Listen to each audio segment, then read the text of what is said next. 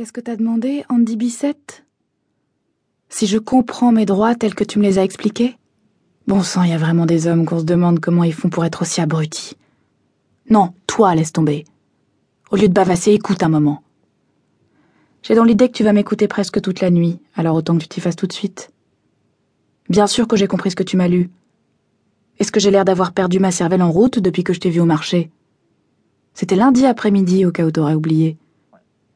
Même que je t'ai dit Tiens, ta femme va te bénir quand elle va voir que t'as acheté du pain de la veille.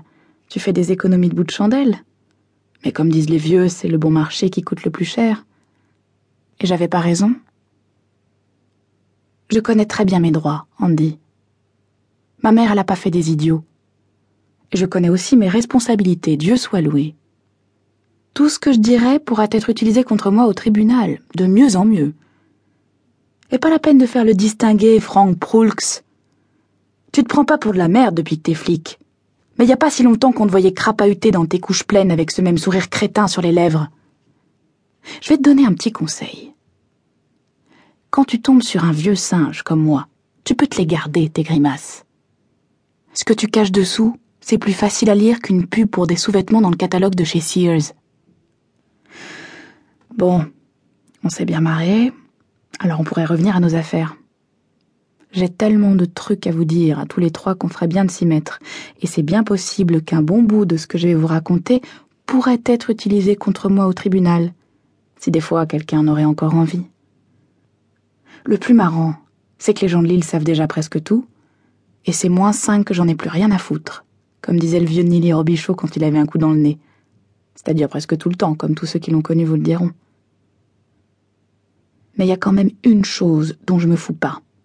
Et c'est pour ça que je suis venue vous trouver de moi-même.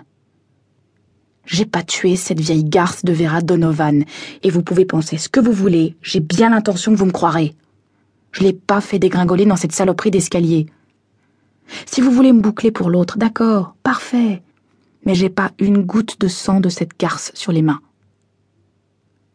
Et je pense que tu le croiras quand j'aurai fini, Andy. T'as toujours été un brave gars pour un garçon. Correct, je veux dire. Et t'es devenu un homme honnête. Mais faudrait pas que ça te monte à la tête. Si t'as grandi comme tous les autres hommes, c'est parce qu'il y avait une femme pour te moucher, pour te torcher et pour te remettre dans le droit chemin quand t'avais tendance à mal tourner.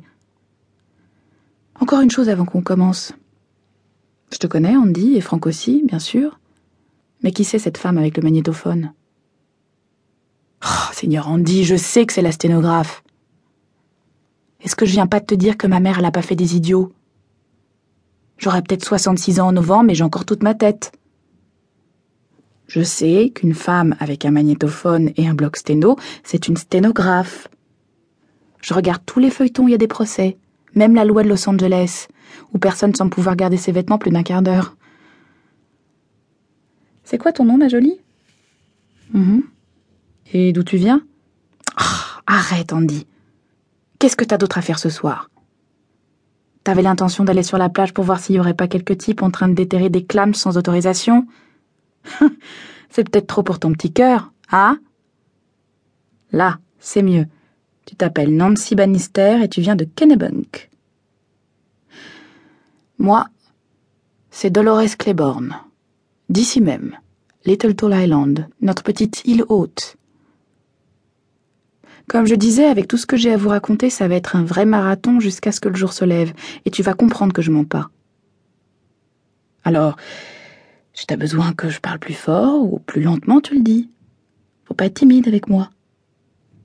Je veux que tu notes chaque foutu mot, à commencer par cela. Il y a 29 ans, quand le chef de la police Bicette, ici présent, était encore à la communale et léchait la colle derrière ses photos de joueurs de baseball, j'ai tué mon mari, Joe Saint-Georges.